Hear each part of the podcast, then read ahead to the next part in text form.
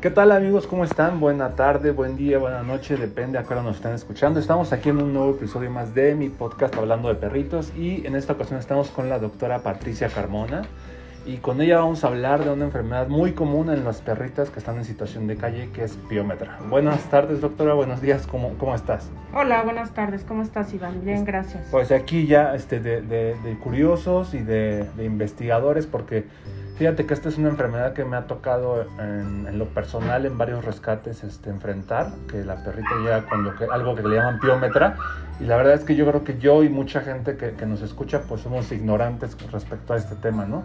Cuéntanos un poquito qué es esta enfermedad, cómo la contraen, cómo, cómo les afecta a los perritos, ¿no? Sí, claro. Mira, también es conocida como hiperplasia endometrial quística esto quiere decir que es eh, principalmente por un desbalance hormonal. Cuando las perras tienen quistes en los ovarios, esto ocasiona que, que haya justo lo que te digo, un desbalance hormonal que eh, permite que el cuello del el cervix, el cuello del útero, se abra y permite la entrada de, bacterias al interior del útero. La piometra o piometra es este, como tal una infección del útero. El útero se llena de pus, para que lo tengan más claro, y eh, puede ser de cuello abierto o de cuello cerrado. De cuello abierto quiere decir que va a estar eh, sacando esta secreción por la vulva, que es una secreción eh, mucopurulenta, o de cuello cerrado que no permite que, que, salga esta secreción del útero.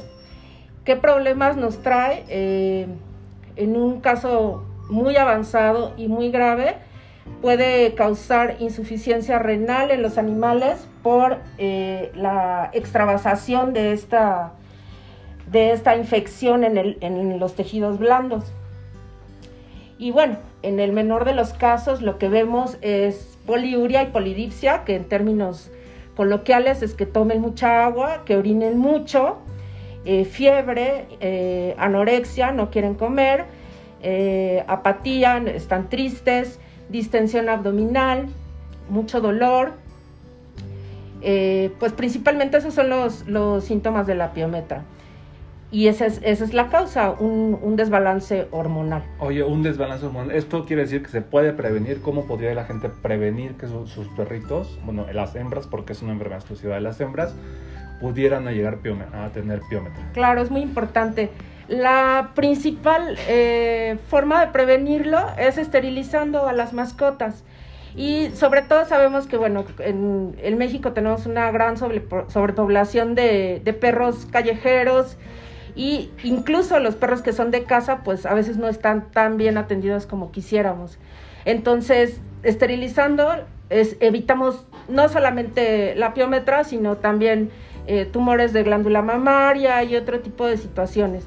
Y es la forma más fácil de, de, prevenirlo. Oye, o sea que según yo entiendo, la piómetra no es exclusiva de los perritos de situación de calle. O sea, no. le puede dar a un perrito de casa. Sí, realmente ahí no es una situación este, que, que el que estén en la calle les va a dar, eh, sean más propensos. A lo mejor te ha tocado, en realidad es que es una eh, enfermedad bastante común y a lo mejor por eso te ha tocado ver en varios rescatados o rescatadas en este caso que tengan piómetra, pero pero no es este, una, un, un, factor predisponente el que estén en la calle. O sea que si tú, ya saben, escuchen, esto bien, ¿eh? porque es un dato importante. Si tú tienes a tu perrita en tu casa y no tienes los cuidados necesarios, le puede dar este desbalance hormonal, le pueden salir los quistes y posteriormente puede este, enfermar de piómetra. Sí, por ejemplo, en el caso de perras que son de casa, por así decirlo, pero que se dedican a, a cruzarlos para pie de cría o para vender, para venta de cachorros, este, esa, es una, esa sí es una causa, es un factor predisponente porque crías, este, montas sin, sin las debidas precauciones, sin la debida higiene y todo, sí puede favorecer la entrada de bacterias al útero. Ok, entonces esta enfermedad entiendo es, causada por bacterias, lo cual pues en mi poca experiencia quiere decir que tiene un tratamiento con antibióticos o cuál es el tratamiento. El tratamiento es quirúrgico, es una vez que se presenta la piometra, dependiendo del momento en el que se detecte, puede llegar a ser una urgencia. Eh, entonces el tratamiento puede haber un tratamiento con antibióticos y con algunos este, medicamentos que están enfocados a, deshacer estos quistes, pero eh, normalmente reinciden. Entonces, eh, lo que se recomienda es esterilizar a la perra porque seguramente, aunque ceda en una primera intención, vuelven a, reincidir con el problema de, piometra. Entonces, la solución definitiva es esterilizar. Ok, aquí datos para los dueños que tienen perritas. Digo, a lo mejor mucha gente dice, es que mi perrita lleva ya como dos meses y le sale como un moquito blanco de su vulva. ¿A eso es un dato de alarma o cómo es, cómo ellos se podrían pensar que necesiten llevar a su perrito al veterinario. Sí puede ser un dato de alarma eh, el que tenga algún tipo de secreción de la vulva.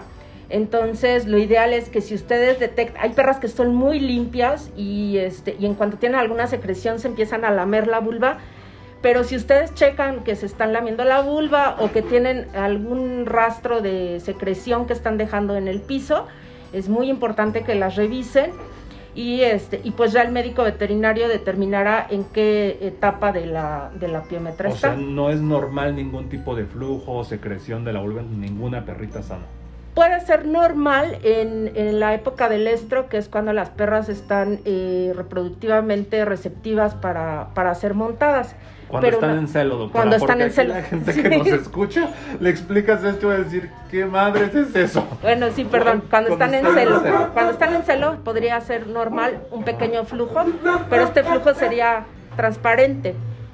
Y el, el, flujo de la priometra normalmente es como pus, para que me entiendan. verde, como si Verde, amarillento, así. Este, entonces, eh, pues sí, lo, aquí lo más importante es que como siempre estén pendientes de la salud de sus mascotas, que si las ven tristes, si las ven inapetentes, si las ven eh, con el abdomen distendido y todo, acudan inmediatamente porque puede ser un signo de urgencia. Aquí lo peor que puede pasar es que ese útero se llene tanto de pus que llegue un momento en el que reviente adentro de la cavidad abdominal, en la pancita, que se reviente toda esa pus y lo que nos va a causar pues es una infección generalizada, una septicemia que difícilmente se puede controlar porque ya pasa a todo el torrente sanguíneo. O sea, una vez que estamos en este punto ya es pues está muy mal el perrito, o sea, ya, ya con septicemia ya tiene muy pocas probabilidades de vivir, ¿correcto? Sí, correcto. Ok, bueno, pues ya saben amigos, pongan mucha atención siempre a sus perritos, los síntomas, cómo se ven, cómo se cómo se comportan y si tienen algún tipo de flujo, de inmediato al veterinario. Nada de que andar preguntando en los grupos como pendejos, ¿y qué le doy? ¿y qué le receto? ¿y qué le daré? Siempre el veterinario, porque pues ellos son los expertos. Doctora, muchas gracias. Gracias por ayudarnos con esta información y pues, pues ilustrarnos un poquito. Con gusto, Iván. Bueno, hasta aquí dejamos el podcast. No olviden seguirnos en nuestras redes sociales, en Iván Nava, en todas las plataformas. Y la doctora Patricia, pues muchas gracias nuevamente.